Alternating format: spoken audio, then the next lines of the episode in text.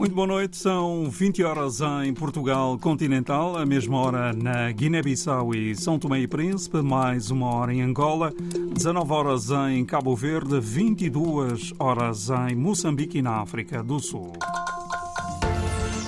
Síntese da atualidade, às 8 da noite, com edição de António Simões. A World Vision Moçambique alerta para a difícil condição dos deslocados de Cabo Delgado que procuraram refúgio na vizinha província de eh, Nampula. Mais de 33 mil pessoas estão refugiadas no distrito de Herati, em que a vila de Namapa acolhe o maior número de um, eh, pessoas. A World Vision uh, inicia amanhã uma ação de emergência junto dos deslocados no norte de Nampula. Ação que acontece após uma avaliação das necessidades no terreno que Ângelo Pontes, gestor de assuntos humanitários da organização, já vai explicar à RDP África. Nós temos, por exemplo, um grande número de, de crianças. Aliás, o número de crianças afetadas é superior ao número de adultos. Portanto, temos muitas crianças afetadas e isso então faz com que eh, surjam necessidades tanto na área de proteção à criança, pelo facto também de haver crianças em extrema necessidade porque separadas dos seus pais, mas também temos crianças que abandonaram as aulas, abandonaram a escola, e, e, tiveram que então se deslocar. Mas as necessidades não param por aí. Nós ah, notamos que há necessidade na área de alimentos, de segurança alimentar e meios de subsistência. Há necessidades na área de saúde. Temos também aqui a registrar necessidades na área de nutrição. Portanto, a, as pessoas afetadas locaram-se praticamente sem nada e, e no local onde se encontram tem uma uma série de necessidades que têm que ser cobertas, necessidades básicas destas populações, populações afetadas. Muitos dos deslocados no distrito de Herati e, em particular, na vila de Namapa, foram acolhidos em escolas sem condições. Angelo Pontes explicou que o apoio que arranca amanhã vai ser focado na questão do saneamento e prevenção de doenças. E a violência armada no distrito de Chiure, na província de Cabo Delgado, levou também à fuga da população para o distrito de Metuge, de acordo com a Organização Internacional para as Migrações, entre as quais, eh, entre os dias 31 eh, de janeiro e 27 deste mês, mais de 5.300 eh, pessoas procuraram refúgio em Metuge.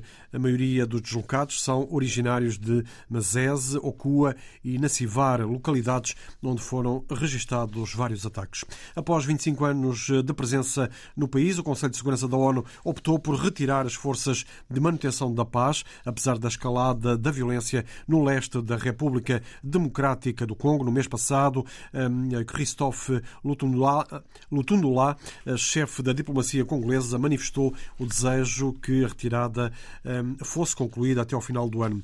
A MONUSCO conta atualmente com cerca de 15 mil hum, soldados nas províncias do Kivu Sul, Ituri e Kivu Norte, eh, esta última palco de combates entre os rebeldes do M23 apoiados pelo Ruanda contra o exército governamental da RDC. O ativista político do MADEM G15, Keba Sané, e o deputado do mesmo partido, Bamba Banjai, foram ontem detidos eh, por ordem do Ministério do Interior da Guiné-Bissau. São acusados de difamação depois de uma denúncia apresentada por um conselheiro do Presidente da República e ex-alto dirigente do MADEM G15, que está em desentendimento com o partido. O Presidente da Liga Guineense dos Direitos Humanos, Bubacar Touré, já vai reagir a estas detenções. Estas duas pessoas terão proferido declarações que não agradaram o, o, colega do partido. E, em consequência, apresentou uma queixa no Ministério Interior e, com base nisso, o Ministério Interior uh, intimou essas duas pessoas e, uh, depois de uma audição, uh, foram, foram detidas. Portanto, para, para a Liga estas detenções uh, foram detenções ilegais. Uh, de um lado, nós estamos a falar de um deputado que tem imunidade parlamentar. Portanto, por conseguinte, não pode ser uh, ouvido no Ministério Interior, não pode ser detido sem o levantamento da imunidade parlamentar. Mas, independentemente disso, o Ministério do Interior não é a sede para a, a, reparar danos eventualmente que poderão resultar de, de difamações ou, ou algum crime que ponha em causa a honra e bom nome de uma pessoa. A Liga Guineense dos Direitos Humanos exige a libertação dos dois detidos e vai tomar uma posição após consultas com outras instituições de defesa dos direitos humanos no país.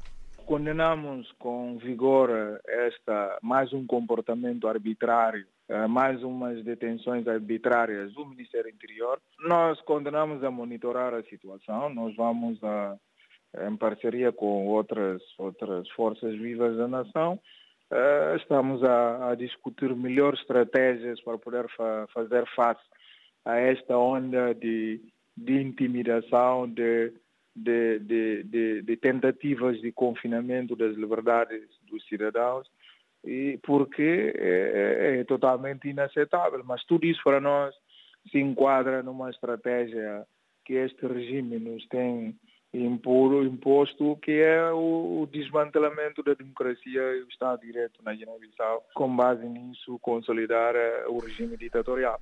A Liga Guineense dos Direitos Humanos eh, fez um comunicado em que condena mais duas detenções arbitrárias ordenadas pelo Ministério do Interior da Guiné-Bissau.